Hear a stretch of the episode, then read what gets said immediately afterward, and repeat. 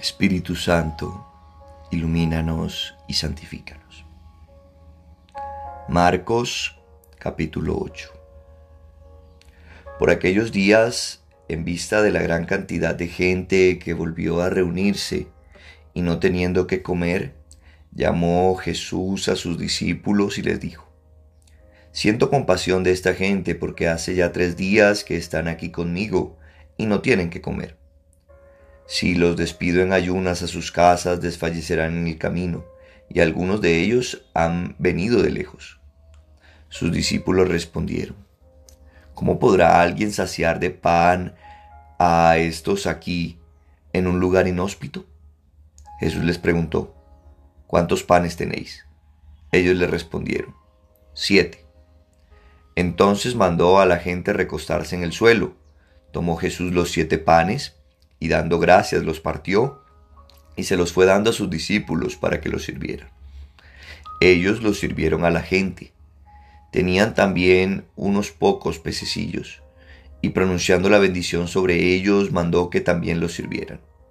Comieron y se saciaron, y recogieron de los trozos sobrantes siete puertas. Fueron unos cuatro mil. Tras despedirlos, subió Jesús a la barca con sus discípulos, y se fue a la región de Dalmanuta. Aparecieron los fariseos y comenzaron a discutir con él, pidiéndole un signo del cielo, con el fin de ponerle a prueba. Dando un profundo gemido desde lo íntimo de su ser, dijo, ¿por qué esta generación pide un signo? Yo os aseguro que no se dará a esta generación ningún signo. Y dejándolos, se embarcó de nuevo y se fue a la orilla opuesta.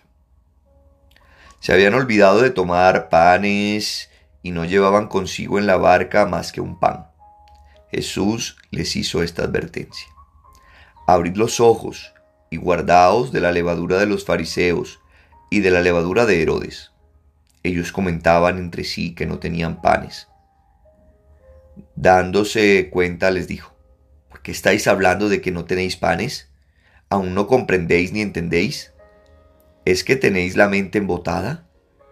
Teniendo ojos no veis y teniendo oídos no oís. ¿No os acordáis de cuando partí los cinco panes para los cinco mil? ¿Cuántos canastos llenos de trozos recogisteis? Doce, le dijeron.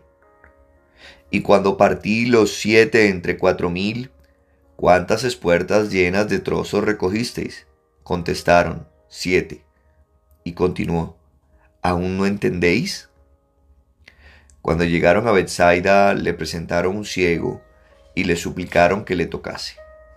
Tomando al ciego de la mano, lo sacó fuera del pueblo y tras untarle saliva en los ojos, le impuso las manos y le preguntó, ¿ves algo? Él, alzando la vista, dijo, Veo a los hombres, pero los veo como árboles que andan. Después volvió a ponerle las manos en los ojos y comenzó a ver perfectamente. El ciego quedó curado, de suerte que distinguía de lejos claramente todas las cosas. Después lo envió a su casa diciéndole, ni siquiera entres en el pueblo. Salió Jesús con sus discípulos hacia los poblados de la región de Cesarea de Filipo, y por el camino hizo esta pregunta a sus discípulos. ¿Quién dicen los hombres que soy yo? Ellos le respondieron, unos que Juan el Bautista, otros que Elías, otros que uno de los profetas. Y les preguntó, pero vosotros, ¿quién decís que soy yo? Pedro le contestó, tú eres el Cristo.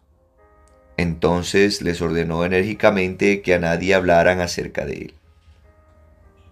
Jesús comenzó a enseñarles que el Hijo del Hombre debía sufrir mucho y ser reprobado por los ancianos, los sumos sacerdotes y los escribas, que le matarían y que resucitaría a los tres días. Hablaba de esto abiertamente. Pedro se lo llevó aparte y se puso a reprenderle, pero él, volviéndose y mirando a sus discípulos, reprendió a Pedro diciéndole, Quítate de mi vista, Satanás, porque tus pensamientos no son los de Dios, sino los de los hombres. Llamando a la gente a la vez que a sus discípulos les dijo, Si alguno quiere venir en pos de mí, niéguese a sí mismo, tome su cruz y sígame, porque quien quiera salvar su vida la perderá, pero quien pierda su vida por mí y por el Evangelio la salvará. Pues de qué le sirve al hombre ganar el mundo entero si arruina su vida? ¿Qué puede dar el hombre a cambio de su vida? Porque quien se avergüence de mí y de mis palabras en esta generación adúltera y pecadora, también el Hijo del Hombre se avergonzará de él cuando venga en la gloria de su Padre con los santos ángeles. Palabra de Dios, te alabamos, Señor. Empieza hoy el capítulo 8 de San Marcos con la segunda multiplicación de los panes. A los discípulos parece que se les había olvidado lo que había hecho el Señor denles ustedes de comer. En la otra ocasión, cinco panes y dos peces, aquí siete panes. Siempre el Señor nos permite tener lo necesario, así no lo veamos, que son siete panes para cuatro mil. No son nada, pero en las manos de Dios es todo lo que hace falta. Por eso siempre conviene compartir y siempre Dios te da todo lo que necesitas para vivir. Luego, los fariseos piden un signo. Que no seamos nosotros aquellos que están pidiendo un signo, sino que creamos, que creamos para ver y no que querramos ver para creer, como lo hizo Tomás, por no estar en la comunidad. Luego habla el Señor de la levadura, de cómo un poco de levadura puede fermentar toda la masa, la levadura de los fariseos, de Herodes, y ellos pensando que no habían llevado pan. A veces el Señor está mostrándonos un camino y nosotros por estar pendientes de lo material no entendemos. Tenemos oídos y no oímos, ojos y no vemos, como el Señor le dice en esta ocasión a sus discípulos. Que Él abra nuestros oídos y nuestros ojos para ver, escuchar lo que Él quiere decirnos, su voz y seguirlo. Luego está este ciego donde el Señor pone saliva en, en sus ojos. El Señor saca de sí mismo. El Señor nos toca, el Señor se acerca para sanar nuestra ceguera. Que hoy sea el Señor sanando completamente. Aquel ciego primero vio un poquito, pero el Señor no quiso dejarlo viendo un poquito sino que quiso restaurarlo completamente se quiere hacer en tu vida y en la mía. Luego el Señor pregunta, ¿quién dice que soy? Pedro hace aquella profesión de fe. ¿Quién dice ustedes que soy? El Cristo, el que había de venir.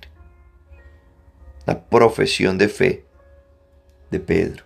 Habían descubierto quién era Jesús. Se lo, eso en otro texto, en otro de los evangelios sinópticos, Jesús le dice, bueno, eso no te lo reveló la carne, sino mi Padre que está en el cielo. Que podamos descubrir en Jesús nuestra salvación, nuestro refugio.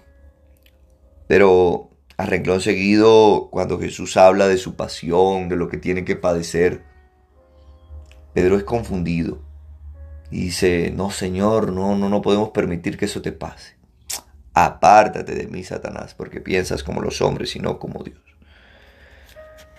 Que podamos tener el pensamiento de Dios para descubrir en cada acontecimiento cómo Él puede obrar y sacar cosas buenas de todo lo que nos sucede como lo dice a través de San Pablo los romanos, todo lo utiliza Dios para bien. Y el Señor termina este capítulo planteando, bueno, si me quieren seguir, tienen que negarse, tomar su cruz. Porque el que pierda su vida por mí la ganará, pero el que quiera ganar su vida la perderá. Que podamos darlo todo por el Señor. Porque quien vive para sí mismo pierde su vida. Porque no es para nosotros mismos que hemos sido creados, sino para los demás. Pero quien se da por el Evangelio cumple su propósito. Y entonces está desarrollando para lo cual fue creado y será pleno, será feliz y tendrá vida eterna. Dios los bendiga.